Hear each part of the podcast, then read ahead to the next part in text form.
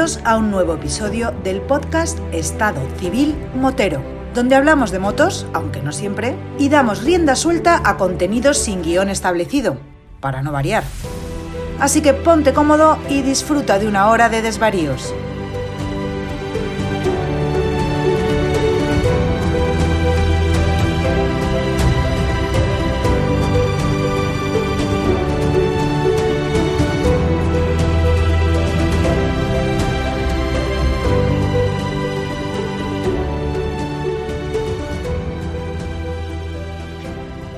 Pasa, chaval? Hola, Vampi, ¿qué tal? ¿Cómo va tu vida? Bien, dentro de lo que cabe bien, no, no puedo quejarme, disfrutando del buen tiempo y esperando a que lleguen tiempos mejores con esto de confinamiento para que podamos salir en moto. Aprovecho la coyuntura para preguntarte por el parte médico, ¿cómo va esa pierna? Pues mira, va, la pierna va bien, va, voy notando cada día mejor que la que me duele menos el pie. Eh, recuerdo al que no lo haya escuchado antes que tengo una operación de tobillo ya mismo voy a hacer dos meses. Yo iba bien, lo llevaba todo controladito, todas mis citas médicas que tengo en breve, vamos, en breve, me faltan dos semanas para tener la, ya el veredicto final del traumatólogo, digamos. Pero yo lo tenía ahí todo muy controladito y demás, pero como tú sabes, tengo encargada una moto nueva, que en principio me llegaba en junio, y ahora me llamaron esta semana, en esta semana me han llamado para decirme que la moto estaba ya en el concesionario. Ha llegado la moto. Entonces, la cosita me ha hundido psicológicamente, vaya. manda huevo, manda huevo, Jorge, que normalmente cuando te compras un coche o te compras una moto suele retrasarse y a ti encima te la adelantan. Ya ves, sí, sí.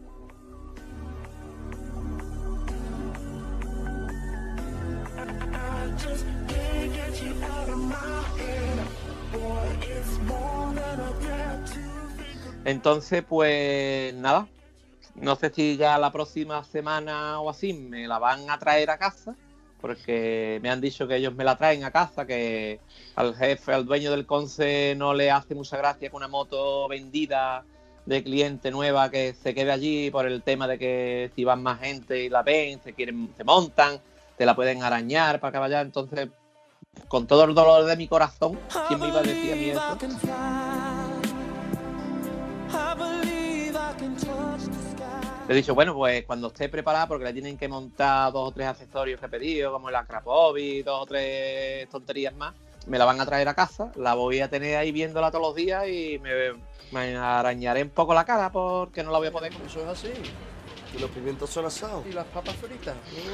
En nombre del podcast de Estado Civil Motero y del grupo de Telegram al cual tú ya perteneces, te digo que quiero fotos y vídeos de la moto y sobre todo con el Acra. Sí, sí. Lo primero que voy a hacer el Acra, porque no sé si lo sabes, los Acrapovi vienen ahora con el DB Kile, que si lo quitas viene soldado y si lo quitas no lo puedes volver a poner. ¿Cómo? Pero que me estás container. Sí, sí, tal cual te lo digo. Antiguamente venían con un tornillito que lo ponías y lo quitabas. Ahora, para que la gente no lo quite, o si lo quita, para que sea utilizarlo para competición o algo así, pues lo viene soldado pero no saben que yo trabajo en un taller de futillaje aeronáutico y,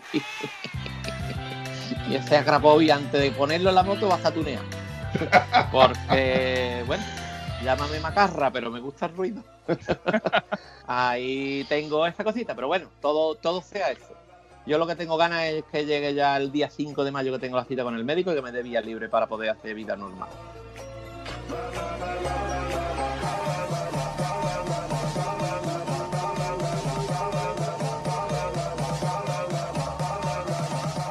¿Qué nos gusta el cacharreo, Soriano? ¿Qué nos gusta tocar tornillo, apretar, aflojar, mover, modificar? Esto lo puedo arreglar, lo puedo mejorar, lo puedo aligerar de peso. ¿Qué nos gusta tocar una moto? Eh?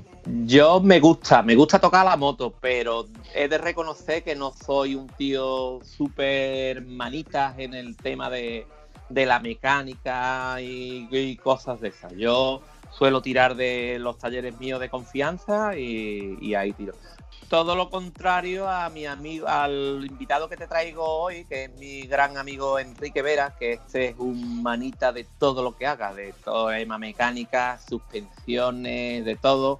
Es un loco de las Vespas y amante de preparar las Vespas y sobre todo en el tema de las Vespas Horroa. Así que te presento a Enrique. Hola Enrique. Hola Jorge, muy buenas. Hola Vampi.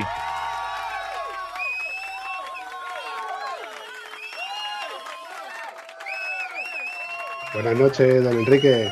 Muy buenas, ¿qué tal? Encantado. Don Enrique Vera. Yo conozco a don Enrique Vera de haberlo visto en un vídeo que hay en YouTube que habla sobre el CTA y donde hay una parte donde él comenta eh, el por qué lo conozco. Porque yo casualmente había visto vídeos del, del CTA a través del foro y demás, lo típico que te aparecen los enlaces, y decían una Vespa haciendo off-road. Y yo decía, esto, es lo- esto lo tengo yo que ver, esto no me lo puedo yo creer. Y sí, sí, hay una Vespa haciendo off-road. Enrique, cuéntanos cómo terminas tú con una Vespa haciendo off-road.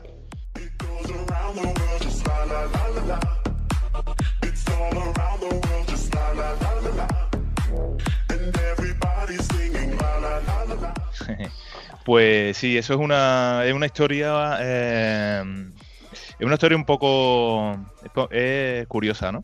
A ver, yo. Eh, yo empecé con las motos hace, hace muchísimos años, ¿no? Cuando tenía 14 años y empecé, bueno, pues lo típico, con un ciclomotor. Del ciclomotor pasé a tener una Vespa. Y bueno, yo llevaba, ya desde, desde hace mucho tiempo, llevaba mucha gasolina en las venas, ¿no? Y, y siempre tenía muchísima afición por el tema deportivo, ¿no? Y entonces, bueno, pues yo utilizaba la Vespa como moto deportiva, lo que, lo que viene siendo un- una R, ¿no? Entonces, pues bueno, esa moto, esa Vespa 125 que yo tuve, terminó con una, bueno, terminé con ella de mala manera en un en una curva de, de una, de una carretera contra un coche de frente. Pero bueno, afortunadamente no me eh, estoy, estoy aquí para contarlo. Y bueno, y de ahí fui pasando a diferentes motos, pero se me quedó mucho, se me quedó muy marcado el tema de la Vespa. La Vespa me, me gustaba muchísimo.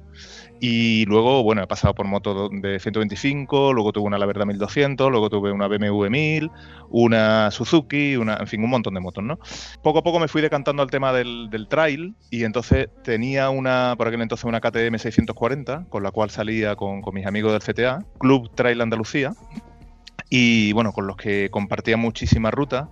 Y en una de las, bueno, de las averías que tuve con, con esa moto, tuve una avería ya seria, y entonces, pues, una noche de esta de, de insomnio que no te deja dormir la, la avería de la moto, pues dije, bueno, arreglo la KTM y me compro una Vespa y la convierto en, en una moto trail. Uno, mi, la pasión de, de la Vespa que, que tenía de hacía mucho tiempo y la uno con, con lo que me estaba gustando muchísimo, que era, que era hacer rutas con mis amigos, ¿no? Entonces, pues nada, esa misma noche que no podía dormir, pues empecé a darle vueltas a la cabeza de cómo transformar una Vespa en una moto de campo, ¿no? ¿Y por qué una Vespa? Pues lo primero porque me gustaba muchísimo desde, desde esa experiencia que tuve, eh, que luego te la cuento también, lo de, lo de la.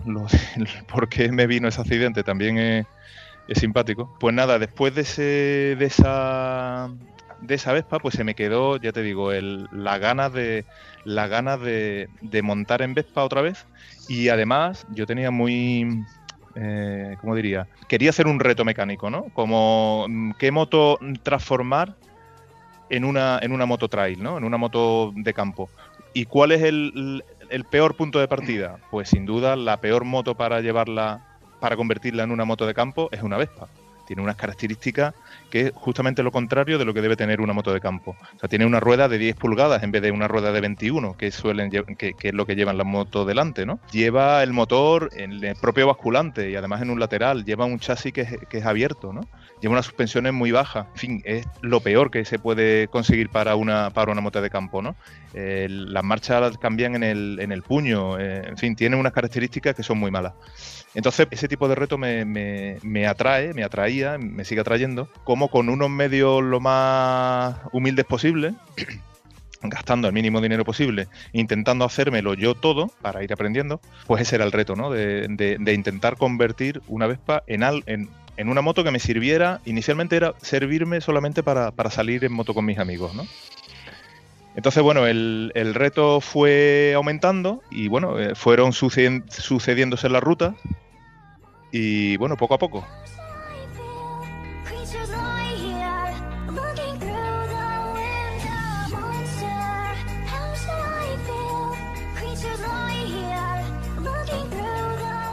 Yo de, Enrique en lo, que ha comentado, lo que me- más me fascina a mí de él es lo que él ha comentado, la pasión que tiene por, por hacerse todo, todo lo que es los mantenimientos, las preparaciones, los diseños y todo, se lo hace él. Tiene la gran ventaja de ser ingeniero, entonces los conocimientos que tiene son bestiales. Y después la pasión que le pone y las ganas, porque hay que tener muchas ganas para meterse en el lío que él se ha metido. Pero también le tengo que decir a la gente que nos está escuchando que si piensan que el ir en una Vespa por el campo va a, saludando a las ardillitas y a las margaritas y demás, están muy equivocados.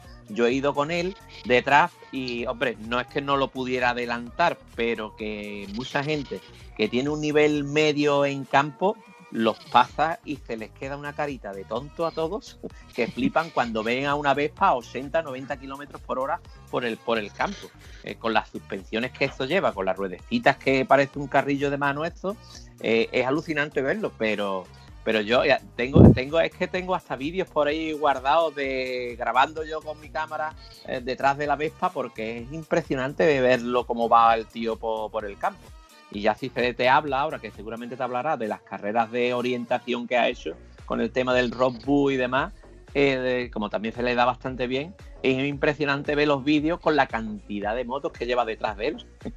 motos de enduro, ¿eh? Sí, sí, la verdad que la verdad que se han quedado eh, más de uno se han quedado con, en fin, no sé, sorprendidos como mínimo, ¿no? Pero cuando ven que una cuando ven una vez aparecer por el retrovisor y que encima le pide paso y que como no se aparte lo, adelanto por donde pueda, pues eh, eso me ha pasado muchísimas veces, ¿eh?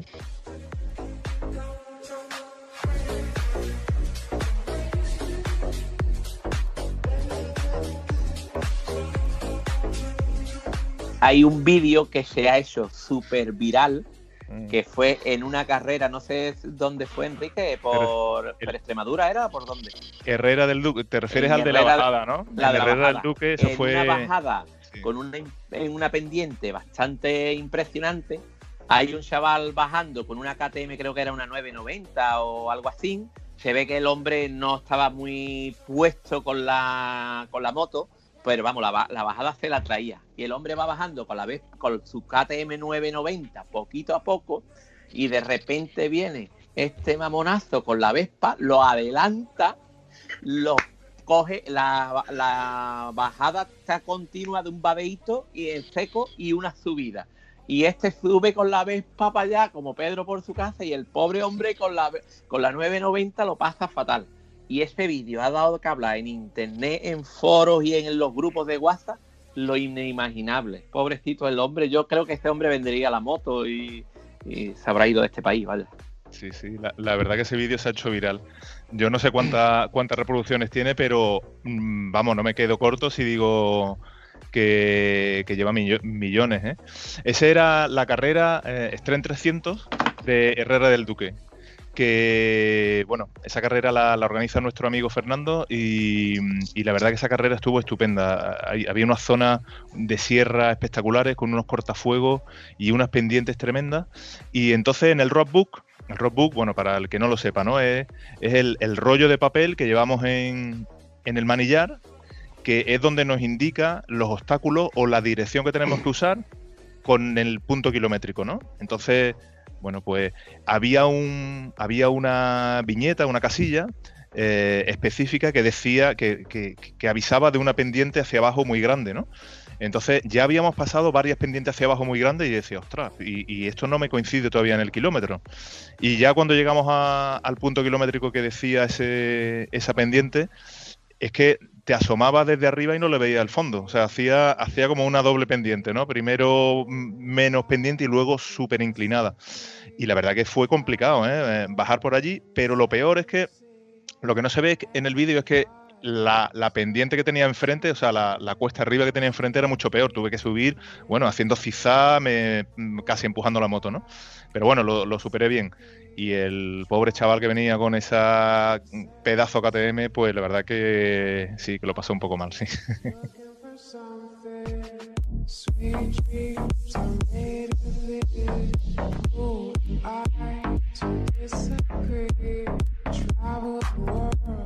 Jorge, esto demuestra que muchas veces es más el indio que la flecha. Eso es así, compadre. Eso sigue siendo así. Eso es primordial.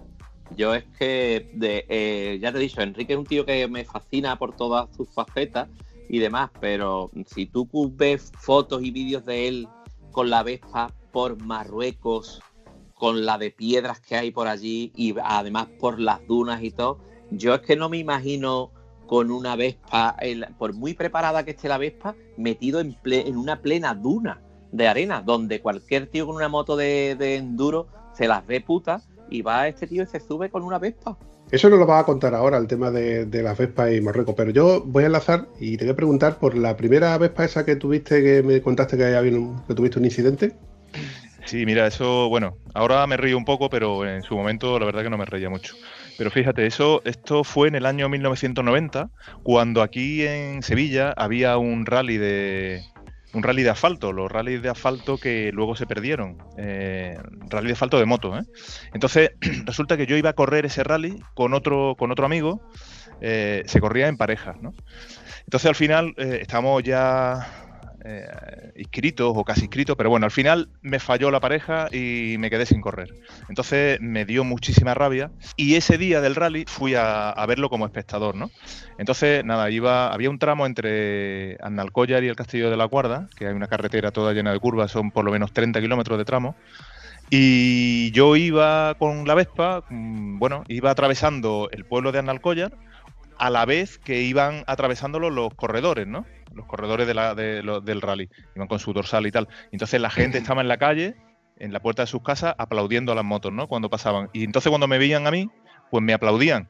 Como si yo fuera un corredor y, se- y entonces me, me animaban, me animaban mucho porque ahí iban BMW 1000, había XT600, había creo que Aguilera RC, en fin, la- las motos de rally que corrían antes, ¿no? Y entonces decía, mira, un, un tío con una Vespa, porque además yo iba por allí rápido, ¿no? Y entonces, claro, lo que pasa, lo que, lo que suele pasar, uno se, se, se viene arriba, después de tanto aplauso de todo el pueblo puesto en, en la puerta de sus casas, y saliendo de Annalcollar hay una curva muy cerrada en un cambio rasante y entré en tercera, con tan mala suerte que venía un coche de frente. Entonces, pues nada, me harté de coche. Pero bueno, eh, me gusta siempre sacar lo positivo y me sirvió para, para aprender que de las curvas hay que salir por tu carril, no por el contrario. Eso se llama el efecto helicóptero en toda regla. Eso yo también lo he sufrido, yo también he visto a un fotógrafo haciéndome fotos en una carrera y me he venido arriba y me he pegado un hostiazo que flipas.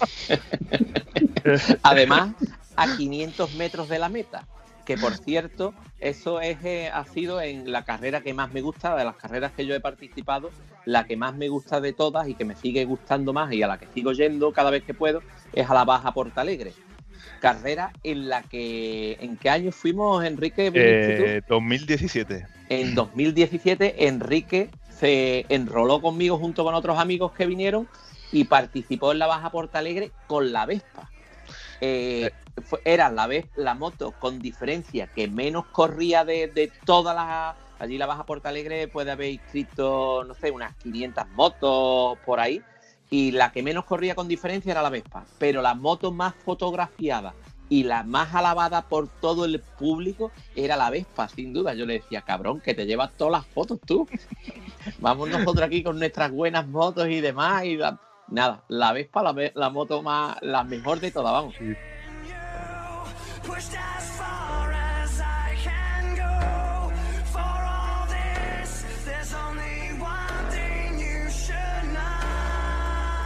Llevas toda la razón, Jorge. La verdad que la palabra exacta es que nos liaste. Tú nos liaste en llevarnos a, la Baja Portalegre. Y la verdad que no, a, mí me encantó, ¿eh? aunque el resultado no fue el que, el que quería, porque bueno, también tuve algún problemilla. Yo no, no me suelo caer mucho, ¿eh? me tengo, me, me caigo muy poquito. Pero ahí fue una de, la- de las últimas, de los últimos accidentes que tuve, porque la verdad es que es una, una carrera de loco, la, la Baja Portalegre.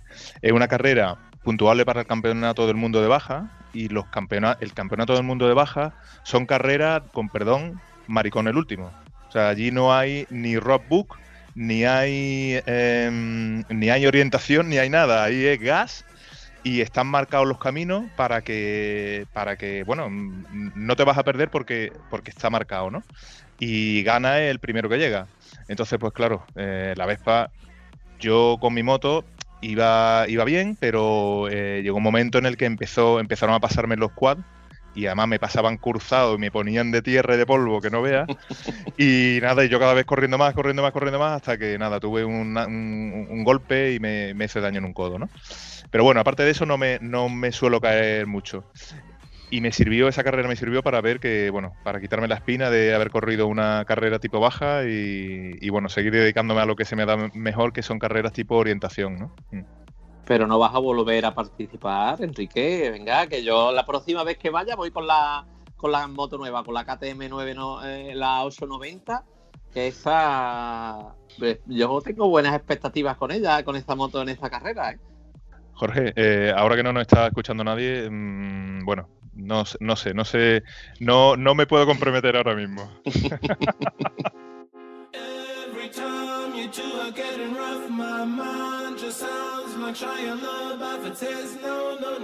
Enrique, cuéntanos aquello que, que he visto fotos por ahí de tu moto por Marruecos. Sí, a ver, eh, yo he sido siempre un enamorado de, de Marruecos, ¿no? La primera vez que fui fue en el año 97 y fui con una moto de carretera, con una La Verda 1200 que tenía. Aparte de eso, también me, me gustan muchísimo las motos clásicas, ¿no? Empecé con, empecé estudiando con muy poco dinero y tal, y, y- la- las motos que me podía permitir eran motos de segunda mano, motos viejas, ¿no? Y, y así también fui aprendiendo muchísima mecánica, ¿no? Entonces, bueno, empecé, el primer viaje que hice a Marruecos fue ese, y luego hice otro viaje también con la KTM, con la 640. Y lo de ir a Marruecos con la, con la Vespa mm, salió un poco de manera inesperada, ¿no? Porque al, al- más o menos al año de empezar yo con mi proyecto de, de, de Vespa Road, eh, había, crearon, crearon una carrera, el Vespa Ride Maroc, a, la cual nos apuntamos unos cuantos amigos. Bueno, yo no conocía a nadie, pero a partir de entonces de, de llegar, de llegar allí al Vespa Ride Maroc nos hemos hecho muy buenos amigos y tenemos un grupo excelente de, de Vespa Horroar, ¿no? Entonces, bueno, el primer año fue la carrera tipo mucha aventura, menos competición y mucha aventura. Recorrimos como, no recuerdo si eran 3.000 kilómetros en las Vespas por Marruecos, eh, parte de carretera, parte de, parte de campo, y fue una experiencia fantástica. ¿no? Ahí quedé tercero en esa edición y luego la- al año siguiente ya fue fuimos bastante más, fueron ha sido la vez que más motos hemos estado compitiendo, me parece que éramos 21 o 22. Y ahí en esa edición, que fue en el 2013, ya gané. Y luego volví a ir al- en el 2014 y volví a ganar, ¿no? Eh, en el 2014 ya fue la fue bastante más competitiva, ya fue tenía menos de aventura y ya se iba pareciendo cada vez más al, al Dakar actual, ¿no? Que, uf, que al final se convierte en una carrera que tienes que ir a fondo todo el tiempo. Eh, en el 2014 la verdad que no, no tuve, mm, vamos, no tuve descanso ninguno. Y bueno, era una carrera de, seis etapas que iba mezclando velocidad y orientación, ¿no? Entonces era- éramos solo Vespa y cada vez, etapa tras etapa, bueno, o edición tras edición, mejor dicho, las motos iban, se iban preparando y, especializando más, ¿no? La diferencia fundamental de un año a otro, del 2012 al 2013, era que ya algunos íbamos con una rueda muy ancha, que son las ruedas que llevo ahora mismo en la moto, ¿no? Son una rueda, mm, no sé si os acordáis de la tipo la, las Piaggio Tifón, ¿no? que son unas ruedas con, con un, con, un balón muy grande, pues esas ruedas son las que le hemos conseguido poner a las Vespas con muchas modificaciones, incluso modificaciones dentro del, del motor para cambiar desarrollos, ¿no? Bueno, pues con esas ruedas infladas a muy baja presión, tipo quad casi, ¿no?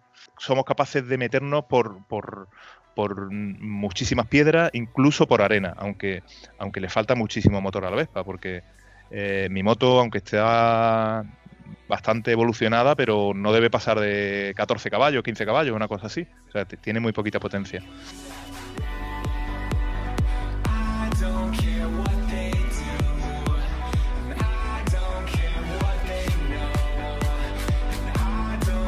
Un poco lo que has comentado, Jorge, la, lo, que, lo que le falta a la moto lo tiene que poner el piloto. Y eso es así siempre. O sea, eso, lo del indio y la flecha, es que es así. Las malas motos hacen buenos pilotos. Eso, eh, en asfalto, en campo y en todo sitio. Lo que le falta a la moto lo tiene que poner el piloto. Y bueno, y si la moto tiene malas suspensiones, pues tú tienes que ir leyendo el terreno desde muy lejos, esquivando baches, ¿no? Para, para no meterte en los baches. Y si hay que subir dando mm, acelerando mucho, pues tú tienes que tú tienes que acelerar desde muchísimo antes y no cortar, hacer lo que sea, moverte encima de la moto para no cortar, ¿no?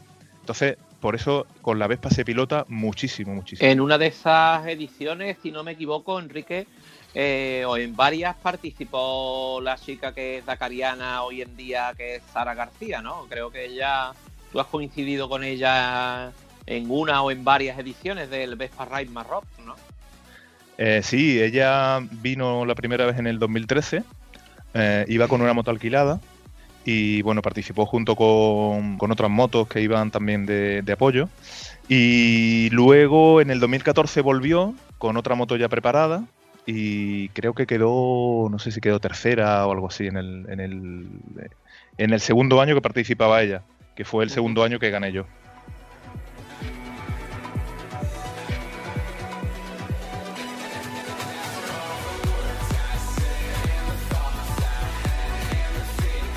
¿Cuánto duró el rally Marroc, ese que me has comentado?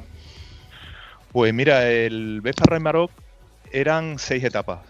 Eh, eran seis etapas. Y siempre, cada vez que cada vez que lo he corrido, bueno, pues yo me lo tomo esto muy, muy a pecho y el primer día vas muy nervioso, cuando te montas en la moto ya se te quita, ¿no? Eh, el segundo día, eh, como no has descansado bien, pues tiene más cansancio y además se te acumula el cansancio del anterior y así progresivamente, ¿no? Entonces va llegando ya cerca del final, estas carreras por etapas eh, son bastante cansadas. ¿eh? Al- ya lo que sí noté, el- a medida que iban pasando ediciones, pues ya me lo iba tomando de otra manera, ¿no? Pero al principio me lo tomaba como muy, muy nervioso, ¿no? Y además siempre he tenido bastante problemas con, la- con las quintas etapas. En el primer año que gané, resulta que me pasó una cosa, uf, iba en un waypoint que había que fotografiar fuera de la pista, estaba, esta- estaba como alejado a unos dos kilómetros, era un río seco por el que te tenías que meter por una zona de arena, de piedra, súper complicada, ¿no? Entonces, bueno, llegábamos allí a ese sitio, hacíamos una foto y nada, hice la foto y llegó, justo a donde yo estaba, llegó el segundo de la general, que era un amigo, Tony Janone, y que es un francés y bueno llegó allí a hacer una hacer la foto también y ahora yo cuando cuando fui a arrancar yo arranqué antes de él cuando fui a arrancar me di cuenta pasó algo raro en el manillar y me quedé con medio manillar en la mano ¿Cómo? se partió el se partió el tubo en la Vespa lleva un tubo interior que es el que el que gira el, el- el cable del gas. Bueno pues la mitad del manillar me lo, me lo, me lo quedé en la mano no entonces digo ostras y ahora qué hago entonces pues nada Tony me preguntó mm, ¿te puedo ayudar en algo? Y le dije, no, mira, se me ha roto el manillar, no, puedo hacer, no puedes hacer nada, muchas gracias. Eh, bueno, pues nada, sigo, ¿no? Y entonces él se fue pensando que ganaba la carrera. Y digo, bueno, pues yo no me voy a quedar aquí, porque además aquí no me va a venir nadie a buscar. Entonces, pues nada, le, me guardé el trozo de manillar en la mochila, me, le quité la tapa del manillar y entonces salí de allí como pude, tirando del cable. Y bueno, en primera allí de mala manera se me paraba la moto, se me caía porque eh, estaba entre piedras y arena, eh, vamos, en un cauce de un río seco, por lo menos dos kilómetros.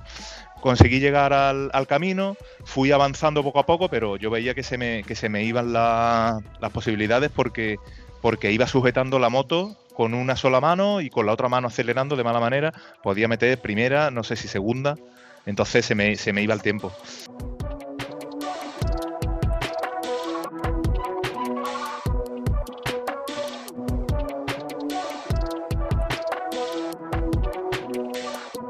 Anduve por lo menos 10 kilómetros o 15, ¿no? Se me apareció casi un milagro, ¿no? En forma de, un amigo, de, de Íñigo, estaba compitiendo y el pobre tuvo un accidente y se hizo daño, me parece en una pierna. Entonces, bueno, pues se lo estaban, lo estaban evacuando y tenían la moto, su moto subida en un, en un pickup. Y entonces, bueno, pues le, le dije lo que me había pasado y le pedí su manillar. Y él generosamente me lo, me lo dejó y en cinco minutos le quitamos el manillar a su moto, el tubo del manillar a su moto, se lo pusimos a la mía y me fui de allí corriendo, pues imagínate, eh, iba a tope, toda, toda la etapa a tope y conseguí hacer casi todo. Creo que me faltó un waypoint de esa etapa y cuando me crucé otra vez con Tony Giannone, pues el pobre, bueno, porque es muy buen amigo mío, ¿no? Pero el pobre, la verdad que casi se echa a llorar, ¿no?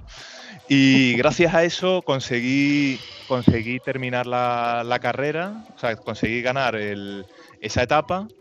Si no gané esa etapa, creo que quedé, pues no sé, de los primeros y tal. Pero conseguí ganar la carrera con el manillar de otro. O sea que es, un- es una, es una anécdota que me, que me gusta contar, ¿no? Con dos cojones. Eso no lo hago yo en, en mi 800 ni de coña. Y luego, y luego fíjate lo que te con- contaba de, la- de las quintas etapas, el- al año siguiente iba, iba también una etapa, fue, fue la etapa reina también. En, estas dos ediciones era la etapa reina, porque llegábamos muy lejos, una zona súper, súper apartada al lado de la, de la frontera con Argelia ya, ¿no? Y bueno, estábamos por allí y iba, yo iba marcándolo, marcando la ruta, entonces tenía a varios, a otros competidores detrás mía, iban, iban, vamos, yo me paraba y ellos, y ellos se paraban, ¿no? Entre ellos estaba Sara también. Y entonces, pues nada, en una de estas la moto empezó a fallarme, fallarme, y me paro y, vi que y vi que el carburador estaba suelto, ¿no? Entonces se, había aflojado el carburador y al aflojarse el carburador había entrado todo el polvo del mundo y toda la, la tierra del mundo dentro del cilindro, ¿no? Entonces, pues nada, eh, pude apretarlo como pude, eh, le cambié la bujía porque me estaba fallando y pude continuar, pero ya la moto no iba bien, ¿no? Entonces, bueno, afortunadamente estaba mi amigo Miguel Marchán que me echó una mano y que se lo, agradeceré eternamente. Y pude terminar esa etapa, no perdí mucho y en la etapa siguiente la moto iba ya con muy poquita compresión, o sea, de tanto polvo se había pulido todo el cilindro y los segmentos se habían quedado con, con muy poquita compresión, ¿no? Entonces la etapa siguiente de las cuatro marchas solamente podía meter las tres primeras porque la cuarta no tenía fuerza. En esa etapa me parece que quedé, no sé si quedé primero o segundo o empatado o algo así, pero conseguí también ganar la, la carrera por los pelos, ¿eh? O sea que las quintas etapas me han venido siempre un poquito apretadillas. Son duras las motos, ¿eh? Uf, Las Vespas son las motos más duras que te puedes imaginar. Mira, eh, repasando fotos de, de la primera vez que yo anduve con la Vespa con el, con, con el CTA, resulta que era la, la ruta del abuelo, no sé si tú la conoces, Vampi, la que va por allí por la parte de Huelva. No la he recorrido nunca, pero es una ruta que es mítica, porque entre otras cosas, bueno, se conmemora como el fallecimiento de- del, del gran... ¿cómo era? José María. El abuelito, José María. exactamente. Abuelito. Y entre otras cosas, a mí me llegó al corazón porque nuestro amigo Alejandro Sbas, cada vez que habla de ese hombre se le saltan las lágrimas. Entonces, a mí toda esta historia de lo que él vivió con este hombre y demás me, llega. Y como hay ciertos vídeos en los que está, que se puede contactar, si buscáis en YouTube la ruta del abuelo, veréis cómo, cómo es esa ruta, donde hay un poco de todo, cuesta arriba, cuesta abajo, mucha arena. Es una ruta donde ahí también el piloto trabaja mucho. Esa ruta, yo cuando empecé con la Vespa, todavía no le tenía puesto ni ruedas de tacos ni nada, no le había hecho nada. Tenía la, moto totalmente de serie, casi como cuando la compré, ¿no? Que la compré de segunda mano. Bueno, pues nada, fui a- al sitio donde habían quedado mi- mis amigos para, para salir, para hacer la ruta. Y claro, pasó lo que tenía que pasar, que en vez de despedirme allí, pues me fui a hacer un... Voy a acompañar los 5 kilómetros. Y los 5 kilómetros se convirtieron en los 140 kilómetros de la ruta, me la hice entero, entera y bajé hasta, hasta abajo. O sea, hasta hay una bajada muy grande, muy grande en el, a un puente, a un río, y bajé con la moto de serie totalmente, con su rueda de carretera y todo. Y luego subí, que hay también vídeos por ahí, eh, la gente aplaudiendo a la Vespa y tal.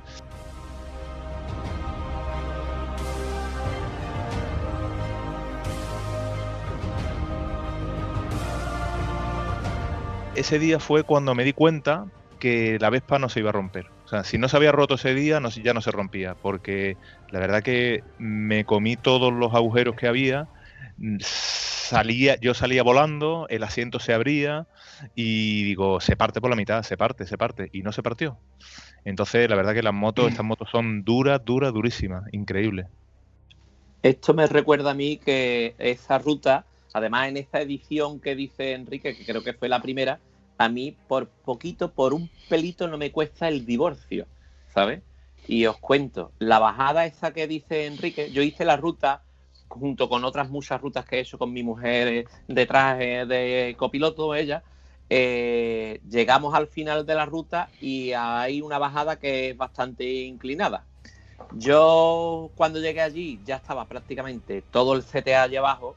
Estos mamones empezaron a mí a sillarme un poquito, me vine arriba y bajé la cuesta a, ligerito.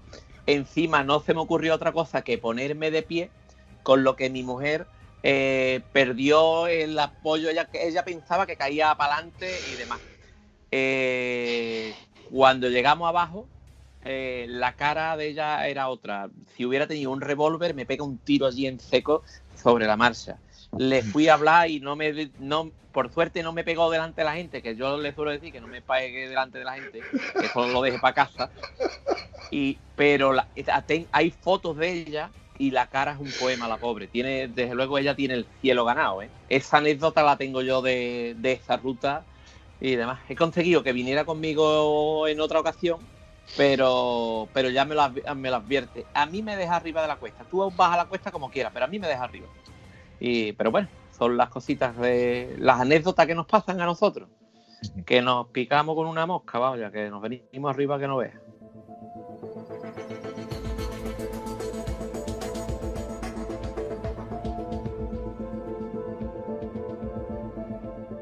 Jorge, me tienes que traer un día a tu mujer. Porque yo estoy seguro, yo estoy seguro de que tiene cosas para contar y para ponerte verde. Ese es el problema, que no va a hablar nada bueno mío. Entonces, que ¿qué- te va a poner ne- verde, te va a poner ¿Qué, verde. qué necesidad tengo yo de que me critiquen en público si ya en privado ya me pone bien? La verdad que es una fenómena y ya cada vez menos porque también ya vamos teniendo una edad y las cervicales, las cervicales no son las mismas que cuando teníamos 25 años y, y ella tiene el cielo ganado conmigo. Bueno, tú dile que yo la invito a que se pase un día por aquí y nos cuente un par de cositas, que esto no va a ser tampoco un quinto grado, aunque yo estoy seguro de que si le doy pie, me va a soltar un, montón, un montón de anécdotas.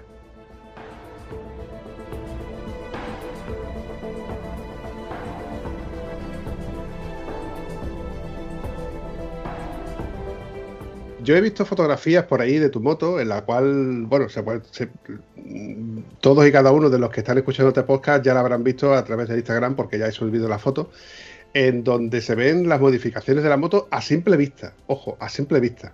Entre ellas un depósito aparte, la barra de refuerzo, las suspensiones más largas, etcétera, etcétera, etcétera. Y todas esas modificaciones las has hecho tú de tu, de tu, de las que han salido de tu cabeza y eh, trasladada con tus manos y montada y soldada, etcétera.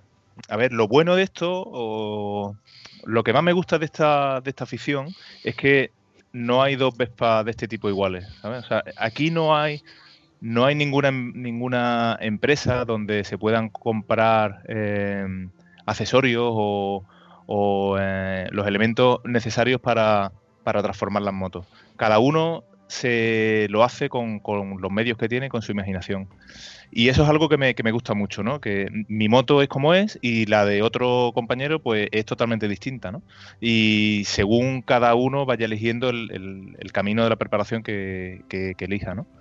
Entonces tiene muchísimas muchísimas modificaciones. Está modificada en, en, muchísima- en muchísimos aspectos, pero sigue siendo una Vespa. ¿eh? O sea, hay gente que dice, no, eso ya no es una Vespa, ¿no? Pues el motor sigue siendo una Vespa, el chasis también, las ruedas también, eh, las suspensiones, la horquilla, el asiento, todo, todo es de una Vespa, ¿no? El manillar se lo he cambiado mm, debido a la mala experiencia que tuve en Marruecos, pues digo, ya no me pasa más. Entonces le puse un manillar que, que llevo de una Derby, una Derby FD. Y luego el resto de piezas, mm, algunas son de otras motos, pero la mayor parte son de las propias piezas de, la Vespa modificadas. El mayor proveedor de repuestos de mi moto o de accesorios de mi moto es el ferretero de mi barrio. Y ahí es donde compro pues el tubo de aire, donde compro los tornillos especiales, donde compro las pletinas, donde compro los electrodos para soldar, los discos para cortar, etcétera, etcétera, etcétera. Por ejemplo, el tubo de escape eh, se lo hice a partir de, de, bueno, un- un- un- el principio es un tubo de, de- la salida del tubo de escape de, de la Vespa, pero luego le acoplé un tubo de escape de una Rieju 50, un turbo kit de esto de una Rieju 50, de los que sale por el lado, ¿no? Y eso es lo que, eso es lo que llevo montado. Eh, la clave ahí está en acertar, en cómo, cómo colocarlo para que le haga bien a la moto y no le haga mal, ¿no? Pero bueno, ahí es donde entra un poco lo- los conocimientos, ¿no? Y que aguante la tralla que lleva. y que aguante la tralla, efectivamente, con mucho refuerzo. Y bueno, eh, sí, la verdad que tiene, tiene muchísima evolución y he pasado muchísimas horas haciéndole modificaciones y, y mejoras a la moto, sí.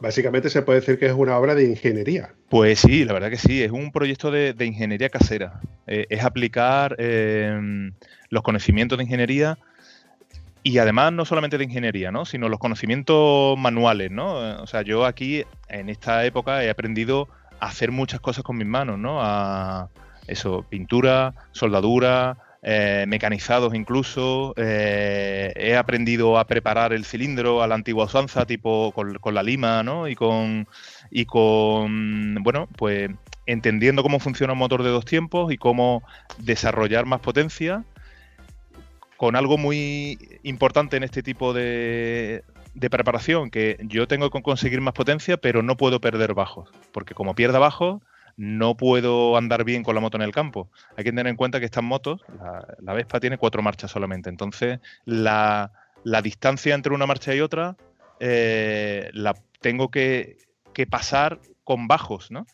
Eh, y si, si tuviera muchas marchas, pues me podría permitir tener menos bajos, ¿no? Eh, también el embrague lo tengo reforzado, también a, base de, soluciones caseras, ¿no? Todo soluciones caseras. Y bueno, pues bien, así me, la verdad que me, me conozco la moto bastante y, y hay mucha gente mm, que está empezando también con esta, con esta tendencia de preparar esta Vespa para campo. De hecho, tiene tanta preparación con, la, con las motos, ¿no, Enrique? Que, que ahora te estás dedicando a dar cursos de formación a otros compañeros del, del gremio, enseñándole tus conocimientos, ¿no? Tengo entendido que eso, que te, te está yendo bastante bien con el tema de cursos online y demás, ¿no, Enrique? Pues sí, eh, ha sido, vamos, muy reciente. De hecho, eh, ayer di el primer curso y hoy he dado el segundo, ¿no? Eh, a ver, estoy iniciando un proyecto que creo que va a ser muy interesante y que, y que bueno, de momento está, está teniendo buena acogida. A ver, siempre yo me había, había echado en falta formación técnica para los usuarios, ¿no? O sea, eh, sé que hay formación técnica para los talleres, sé que hay formación técnica para los concesionarios de motos y para, bueno, mm, a un nivel profesional, ¿no?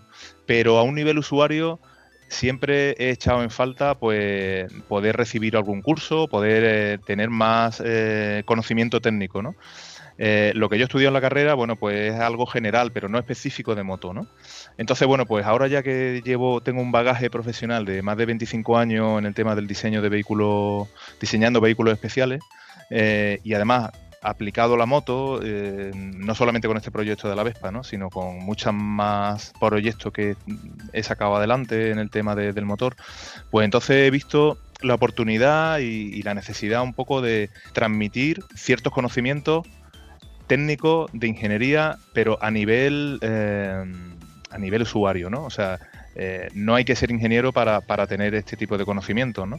Entonces, este tipo de, de curso que estoy dando, que por ahora son dos, pero luego lo, iré ampliando, estoy dando un curso de mecánica básica mm, para Vespa. Y luego estoy dando otro, que es eh, preparación de Vespa Horroad, que es lo que yo hago, ¿no? Entonces, bueno, aquí intento dar nociones de, de ingeniería para gente que no son, que no son ingenieros. No hace falta ser ingeniero para, para tener mm, ganas de, de inventar, ¿no? O de tener eh, estos conocimientos mecánicos, ¿no? Y bueno, por ahora eh, están teniendo muy buena, muy buena aceptación. Son cursos online, que además ahora con el tema de la, de la pandemia, pues casi estamos obligados a ello. Eh, son cursos de cuatro horas y en los cuales, mm, bueno, no, ya os digo, ha empezado este fin de semana y la verdad que en los dos casos que de, de cursos que he dado, eh, casi se me quedan cortas las cuatro horas porque la gente apenas quiere un pequeño descanso de dos minutos para ir al baño y seguimos. ¿eh? Y, y al final tengo que ir corriendo porque la gente está súper interesada.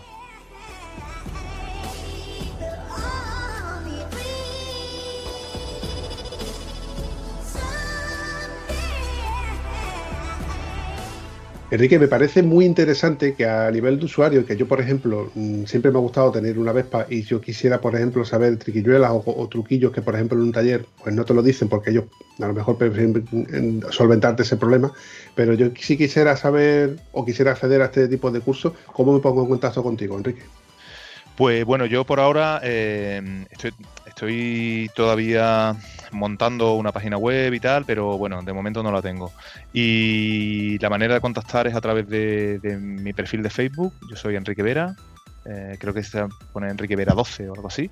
Pero en mi perfil de Facebook, por ahí se me, se me conta- contacta conmigo y bueno, pues reservo una plaza vemos la- el calendario de cursos que, tengo y se reserva una plaza y ya está. De momento estoy haciéndolo solamente para Vespa, pero luego, o sea, dentro de poco estoy preparando los temarios para ampliarlo a motos no solamente Vespa, ¿no? A motos de todo tipo, los cuales daré pues cursos de mantenimiento, de conocimiento de, de la moto, diseño de la moto, diseño de motor, etcétera, etcétera, ¿no? Estoy todavía en preparación y bueno, creo que va a ser va a ser interesante, ya lo daré a conocer.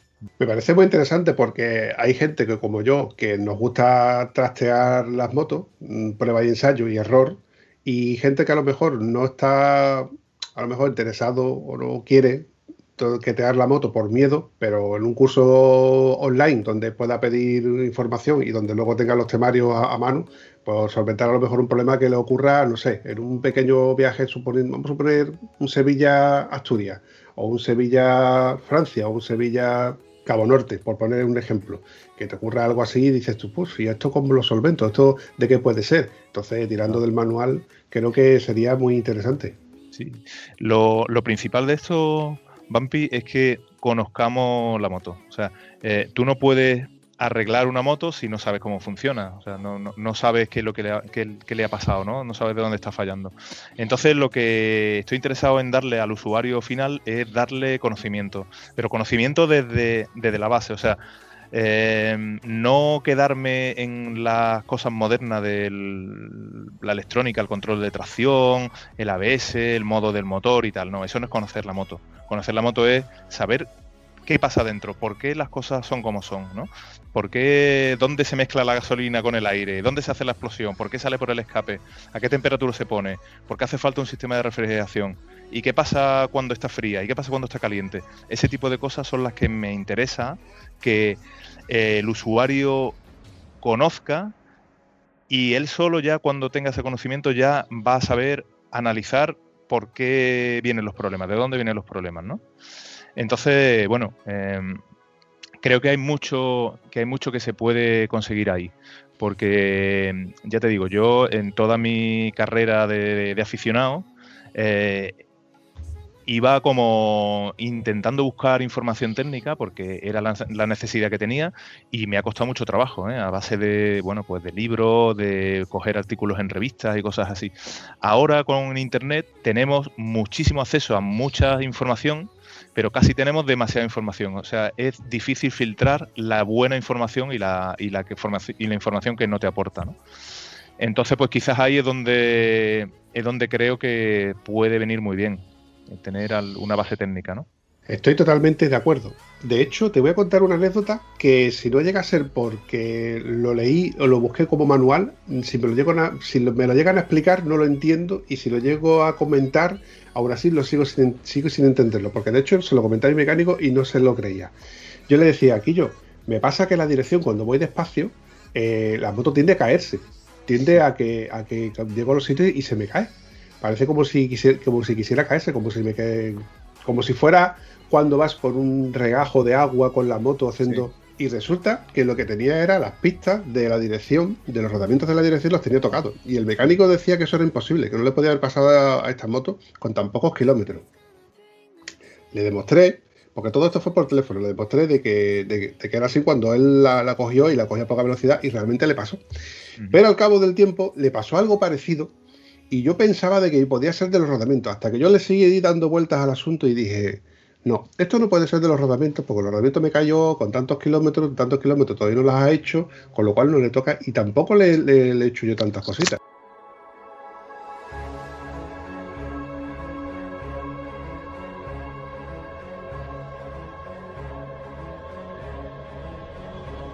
mm, estaba dándole vuelta al asunto y digo, el rodamiento no puede ser.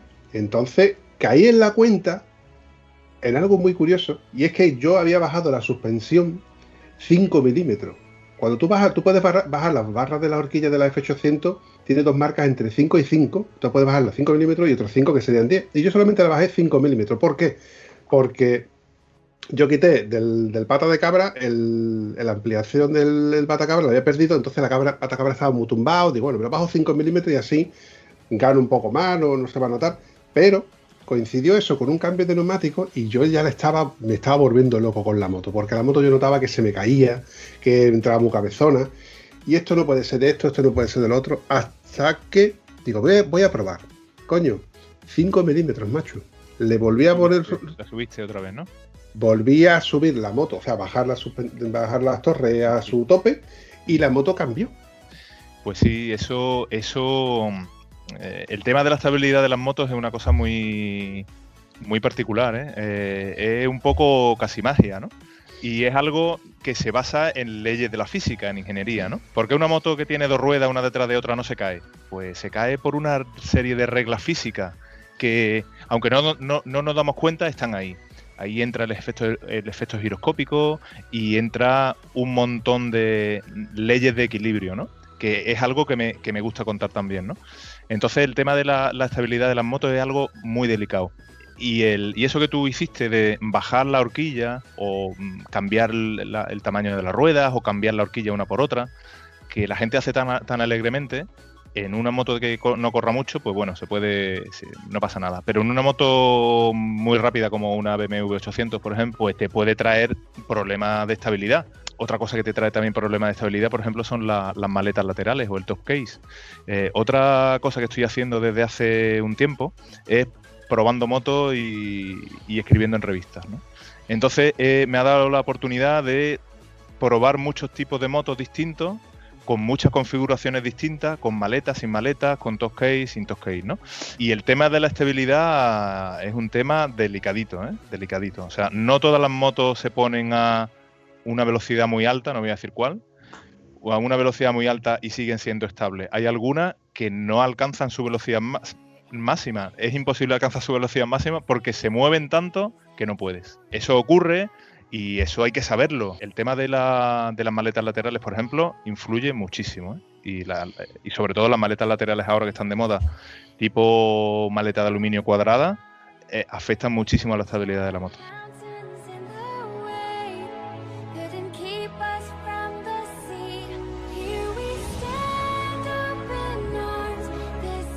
Te voy a contar otra. Resulta de que yo estas navidades pinché y tuve que cambiar la, cámara en un, taller de, de un- de una población que me cogía de camino, la, cambié y el chico, bueno, cambió la cámara, pero claro, al cambiar la, cámara, ponerle cámara nueva, le puso la cubierta vez en su sitio, pero ya la rueda no estaba alineada, no, tenía, no estaba contrapesada. Pues yo lo noté un montón a partir de 100 kilómetros por hora. A partir de 100 kilómetros por hora, la moto bailaba una barbaridad. Y tú decías, bueno, en ciertas aceleraciones o adelantamientos, pues te aguantas.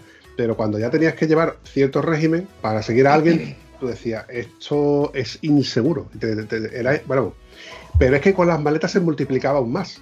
Mm, Efectivamente, efectivamente. Parece una tontería, pero el contrapesado de, de la rueda es algo primordial. Eso, y llevar las presiones es Total- algo to- Totalmente. Y lo que tú has comentado de, de lo- de los rodamientos de la dirección, ahí reside, en toda esa parte de la dirección, la pipa de la dirección y todo eso, ahí está un poco la clave de, la, de lo que es la estabilidad de la moto, ¿no? Ahí hay una cota que se llama la cota del avance, que esa cota tiene que ser la que es, ¿no?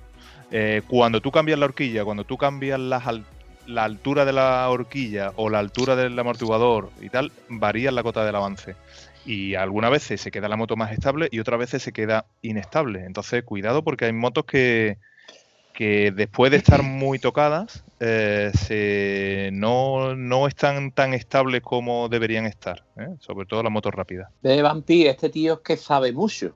Yo, por ejemplo, es que me utiliza unas palabras giroscópico. ¿Eso qué coño es? ¿Efecto giroscópico? Giroscópico, ni giroscópico, ni nada. Yo soy todo lo contrario a él. Yo no tengo ni puta idea de nada. Eh, Yo hace unos años se me ocurrió la gran idea de, porque lo había visto a otro, a otro chaval, cambiar el desarrollo de la moto y le puse un cacho de plato a la BMW atrás que no vea. Porque eh, el otro chaval eh, me había dicho que su moto cogía la velocidad punta de 170 kilómetros por hora. Total, como yo era para campo, mm, con 170 ya fíjate tú si sobran kilómetros ahí. Pues le puse el mismo desarrollo que le había puesto él, pero con la diferencia de que él había cambiado a la rueda suya trasera, era llanta 18 y yo seguía con la llanta 17. Me fui a la Baja Porta Alegre sin haber probado la nueva configuración y la moto no pasaba de 100, simplemente. Se lo comenté a Enrique, Enrique me hizo unos números para acá, para allá, y dice, es que claro, es que la moto tiene el desarrollo este que no sé qué, que no sé cuánto. Digo yo, Enrique, ni puta idea. Yo me dijeron que Gacín iba bien y se lo he puesto. Pero claro, Enrique sabe todos esos cálculos y todas esas historias, lo sabe. Yo ni idea.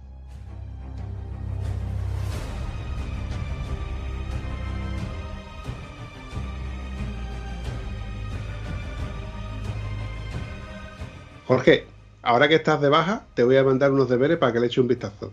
Hay un canal de un amigo de un amigo de nuestro, el señor Morrillo, que ha empezado hace poquito y se llama Efectos Giroscópicos. En YouTube busca Efectos Giroscópicos, Morrillo, by Morrillo. Te va a encantar. Y a ti también te, te recomiendo que le eches un vistazo. Eh, Morrillo también es probador de motos, eh, también escribe entrevistas y demás, y está o ha abierto su propio canal intentando de, de ver si puede abrirse un huequecito en, en esto de, de YouTube.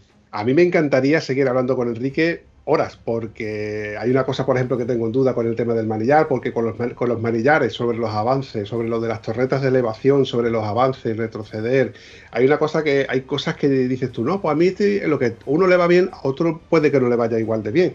Y yo en su día avancé con torretas, luego las quité. Evidentemente yo sigo echando de menos el poder conducir de pie, con, la, con, con el manillar un poquito más alto, pero no me hago al manillar cuando estoy sentado con el manillar tan alto. No sé si me explico bien lo que quiero Sí, decir. sí, perfectamente. Sí, sí. Que se te queda bajo cuando estás de pie y se te queda alto cuando estás sentado, ¿no? Algo así, más o menos. Sí, y a la hora de girar en curvas cerradas a, baja velocidad me encuentro Mm. muy incómodo. Y, Ya. y- y lo he llevado durante bastante tiempo hasta que al final decidí de quitarlo. Pero estoy otra vez con la idea de volver a, a ponerle unas alzas de manillar, que este tipo de alzas son las nuevas que, que están, bueno, que la verdad hay que reconocer cómo son las cosas. Yo soy un tieso y entonces busco en Tieso Express las alzas de manillar y estas son que elevan y a la misma vez acercan. Pero no estoy del todo convencido porque a la hora de girar, si están también cerca, no sé, me, chinan un poco lo- los dientes. ¿Tú qué opinas de eso, Enrique? Bueno, el tema de la postura, pues cada uno, cada uno, la, según el uso que le vaya a, dar- a- le vaya a dar a la moto, ¿no? El que pongas el manillar más alto o más bajo, a la estabilidad no le, no le debería afectar, más allá de que te dé más el viento o menos, y bueno, pues el propio viento pues te, te- pueda mover, ¿no? Pero lo que sí le afecta a la, a la estabilidad es el tener la horquilla más, más alta, más baja y el amortiguador, ¿no? Eh, respecto de la posición del manillar, respecto de, de- de los estribos y tal, yo de todas las motos que he ido probando, ahora recientemente, hay una que me ha gustado mucho y, eh, en cuanto a la posición que tenías, tanto sentado como de pie, que era la Yamaha Tenere 700. Esta, esta moto, la verdad que iba muy bien en cuanto a posición y Jorge la probó también. Y, y la verdad que esa moto me dejó una impresión muy buena porque a pesar de ser una moto bicilíndrica, pues te permitía meterte en, en problemas. O sea, problemas quiero decir, en caminos con que no sabías dónde iba a terminar, ¿no? Cuando hicimos una sesión de fotos, Jorge y yo, para la, para la revista, que donde están las, mis pruebas publicadas en la revista Super 7 Motos. ¿no? Bueno, pues hace cosa de tres meses o así fue cuando probamos esta moto y, y la verdad que nos fuimos a un sitio a sacar fotos y nos metimos por unos por unos caminos que yo no sabía aquello, una bajada, que yo no sabía aquello si terminaba en un cortado o no. Y con una trail ya de un tamaño considerable, no, no, te, no te apetece meterte. ¿eh? O sea, el- posteriormente probé una, una Honda Africa Twin y con la Honda Africa Twin la verdad que no me apetecía meterme tan- en tanto en tantas dificultades. Es una moto muy buena para, para pistas más abiertas, pero no para tantos sitios ratoneros. En cambio, con la, con la Yamaha T7 es una bicilíndrica, pero un poco con, con entre comillas, ¿no? Con alma de, monocilíndrica, ¿no? Te puede, te deja meterte por, por sitios complicados y te y tiene un nervio muy, muy curioso esa moto, ¿eh?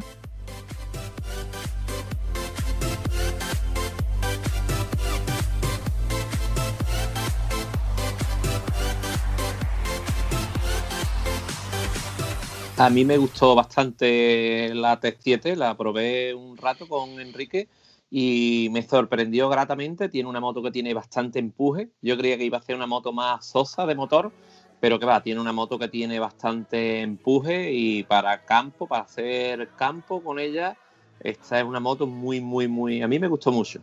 Al final no me la he comprado, he comprado otra, pero bueno. Pero me gustó. Bueno, no- Yamaha no, no, no nos da no nos da comisión de cualquier A mí manera. no me paga entonces, nadie. eh, ni a mí, ni a mí tampoco, ni a mí tampoco. Eso es así. Hombre, por favor. Pues, Vampi, que se está haciendo famoso el que te reclamemos el 10%. Así que pensando ya en generar ingresos porque nosotros. Te voy a decir lo mismo que le dije al último amigo que me pidió el 10%. Te voy a dar un mojón. eh, Es que, eh, bueno, pues quiero el 10% del mojón. O no te preocupes que tú tendrás tu 10%, igual que yo me quedo con el 90%. Ay, ay, ay. Por eso te lo digo todo. Enrique, eh, cuéntame, ¿con qué ruedas llevaba esa T7? Pues esa T7 llevaba unos Pirelli Scorpion, si mal no recuerdo, que son unos neumáticos con un aspecto como de, de campo, pero luego son neumáticos mixtos muy de carretera, ¿no? Sí. Eso, para, para mucha gente que, este que se piensa que es un neumático de tacos, no, no es un neumático de tacos, es un neumático de carretera con dibujo de tacos. Pero el taco aproximadamente no sé si puede tener, no sé, un centímetro, un centímetro y medio, no tiene más. Lo bueno que tiene una forma de pala que te permite hacer algo de tracción. Pero, por ejemplo, en arena batida, en fango o en cosas así, mm, regular, regu- regular, regulera. Ahora, en una pista dura o en una arena donde la arena no tiene una profundidad de más de, no sé, 10, 15 centímetros, ahí tracciona. Pero no se le puede pedir tampoco peras al olmo. Mira, donde se, donde se distingue bien un neumático de carretera y un neumático de campo es en el neumático delantero, en el perfil de neumático delantero. Los neumáticos de campo llevan tacos hacia los laterales. Y además, si tú miras el neumático de frente, ¿no? Pues no lleva un perfil. La banda de rodadura no es redonda, es más bien como cuadrada, ¿no? Porque tiene unos tacos laterales saliendo hacia, hacia los lados. Eso es un neumático de campo. Eh, los neumáticos mixtos llevan son, llevan un perfil redondo. O sea, si tú lo ves así de esa manera, es redondo y los tacos laterales no salen. Eso es para que cuando esté apoyado en una curva de asfalto, pues se apoye bien y tenga, bueno, una moto de esta que pesa ciento muchos kilos, casi 200, y que corre muchísimo, pues que en una carretera se apoye bien en la carretera. Si le salieran los tacos por los lados, pues tendría flexiones y no, y no transmitiría bien, transmitiría inestabilidad, ¿no? Pero eso es, eso es justo lo contrario a lo que se necesita en el campo. En el campo se necesita en las curvas apoyar. ¿Y cómo apoyar? Clavando los tacos laterales en la, en las curvas. El neumático trasero es casi secundario. O sea, el neumático trasero en una moto bicilíndrica de este tipo, como, la, como vuestra BMW 800 o la Yamaha T7, va a patinar le casi, casi, le pongas con lo que le pongas. ¿no? Hay una anécdota curiosa en el rally de, de Almería, que lo he corrido creo que cinco veces. Es la, es la carrera que más me gusta, es el Desert Adventure, eh, que antes se llamaba Rally de Regularidad Almería. Es una, es una carrera de tipo regularidad con, con roadbook. Os cuento un poco lo que, lo, que es esto. Eh, hay que mantener una velocidad constante y el recorrido no está marcado. El recorrido tú lo tienes que hacer siguiendo eh, lo- las indicaciones del roadbook y tienes que ir siempre a 40 kilómetros por hora. 40 kilómetros por hora parece poco, pero en el campo es una barbaridad. O sea, para ir a 40 kilómetros por hora, yo con mi Vespa tengo que ir, vamos, a tope. Y, y en otras motos, bueno, algunos no, algunos van regulando su velocidad, pero en otro- según el terreno, si hay un, muchas trialeras y tal, hay que ir más, más despacio, o sea, hay que ir apretando, ¿no? Entonces, bueno, os cuento esto porque en esa carrera, que ya os digo, es mi, mi carrera eh, favorita, que he corrido durante cinco años y, y bueno, ahí en, en esa carrera eh, hemos competido varias Vespas, ¿no? Y en el 2016 quedé tercero en la general de esa carrera, ¿no? Éramos 100, 120 motos y yo con la Vespa quedé tercero. Ha sido el, casi el, mejor mm, resultado que he tenido, ¿no? Bueno, lo, que me voy, me, me voy por la rama. La, la anécdota que os iba a contar era que eh, un competidor del Dakar siempre, siempre llevan a un, a un, a un invitado, ¿no? Y entonces llevaban a un invitado que había corrido el Dakar y bueno, y nos contaba que la rueda delantera es fundamental, o sea, para andar el campo, en, para andar en campo, la rueda delantera hay que tenerla bien, no la puede tener gastada. Y tiene que tener los sobre todo los tacos laterales los tienes, los tienes que tener en buen estado. La rueda trasera da igual que la lleve gastada como que la lleve como que la lleve nueva, porque la moto va a seguir patinando eh, en cualquier situación, ¿no? Y bueno, y eso se me, se me quedó bastante, bastante grabado, ¿no?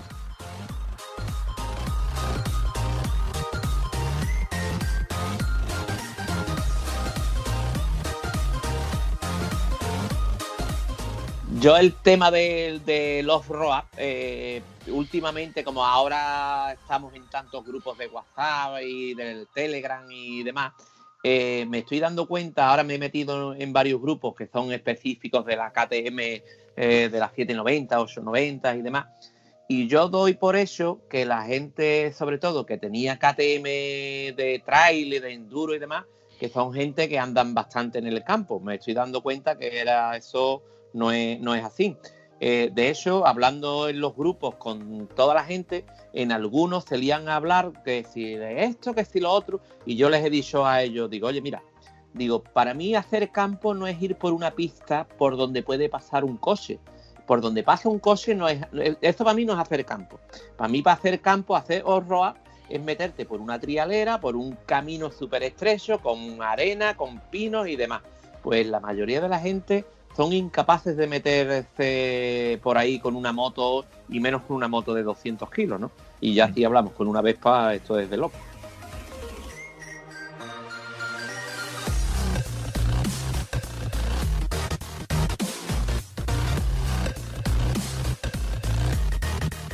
Sí, sí, hay que matizar esa parte en la que hay que diferenciar lo que es el trail o el tranqui trail, como yo lo considero, que son pistas anchas donde tú puedes dar la vuelta a la moto perfectamente sin tener que bajar, sin tener que bajarte de ella.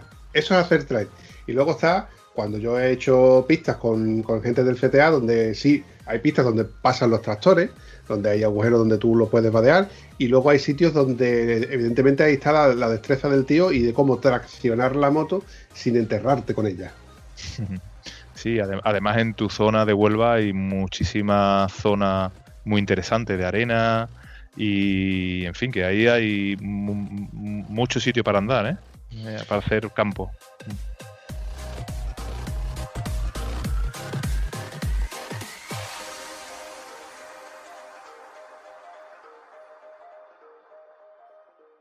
Bueno chicos, yo creo que se va acercando la hora de ir finiquitando este episodio. La verdad es que se me ha hecho súper corto. Me hubiera encantado tener más cositas, pero suelo hacer episodios que no, no se alarguen mucho para no hacerlos tampoco muy pesados. Y así dejo más contenido para un próximo episodio, porque yo creo que Enríquez volverás.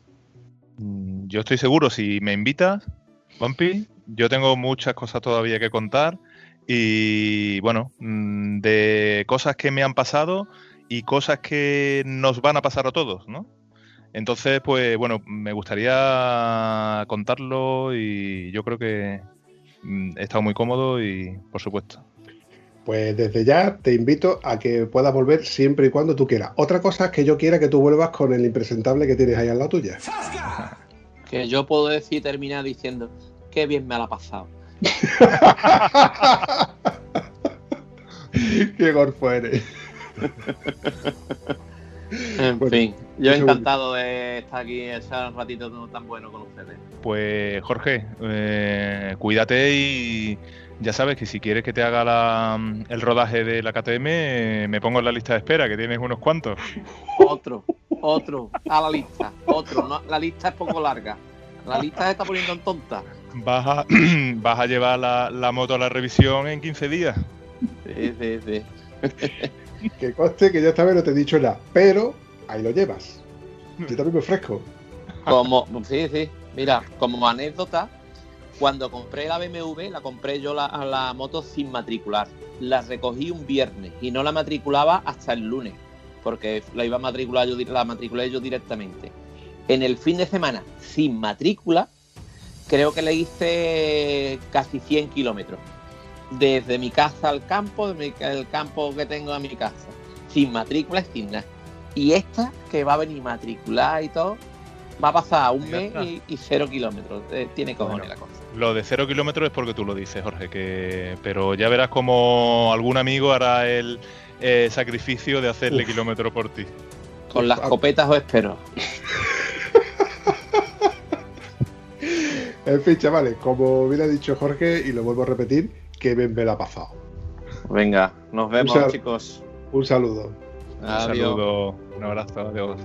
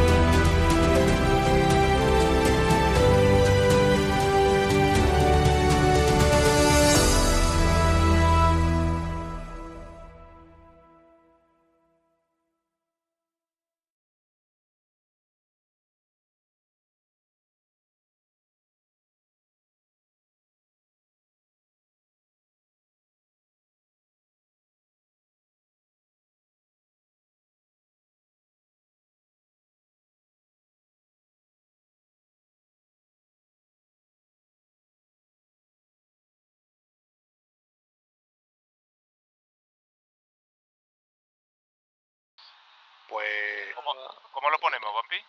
tú ponlo como te dé la gana. El, lo pasa que al tú al modificarlo creo que nos modificas a nosotros a la vez. Ah, sí, yo, estoy, yo la estoy cagando aquí cada vez que toco. Se, ha quedado la, imagen de Jorge parada. Claro, pues, Y la mía va con retraso, no sé por qué. Sí, yo también lo he notado, que va con un pelín de retraso, no os preocupéis. Pero aprovecho la coyuntura para preguntarle por... para- pa- pam. De la. Que me atraganto yo solo, coño. El lazo. Y el de las muletas. ¿Quién te ha visto y quién te ve? Qué bueno. El lazo. Enrico, eh, Enrico, digo, con dos cojones. Ay. Ya. Ya se va, ya se va. Eh, A ver, niño, los ruiditos. ¿Ya va a dejar de hacer ruido, mi arma? ajo, ¿Qué? ¿qué ha ¿Ya va a pasado? dejar de hacer ruidito? ¿Qué ha pasado ahí? Que tú, que, estás- que estás ahí haciendo ruido por, por todos lados. Ya, soy un impedido con muletas, tío. un impedido, un inválido. Inválido, casi, casi, casi. Casi inválido, vamos. Esto te llega, esto te llega a coincidir en, en- sin pandemia y te pongo una ristra de cupón aquí en el pecho. Que, que, que te crees tú que eres el primero que lo ha dicho. Puta. Los cupones, tío, pues allí, allí en la Puebla seguro que, que te es harta vender, tío. Seguro que eres el único vendiendo cupones. No, que va, aquí, aquí, además, aquí en Puebla ha tocado el cuponazo. Sí. Le ha tocado por lo menos a tres o cuatro tíos, ¿eh? Claro, así, así se compró la KTM. Eh, No, no, no, no. Si, si me llega a tocar a mí, no me compro la KTM. Me compro la KTM o la BMW, pero, pero la fábrica. Te compras dos, como hemos estado ya Ah. comentando en el grupo de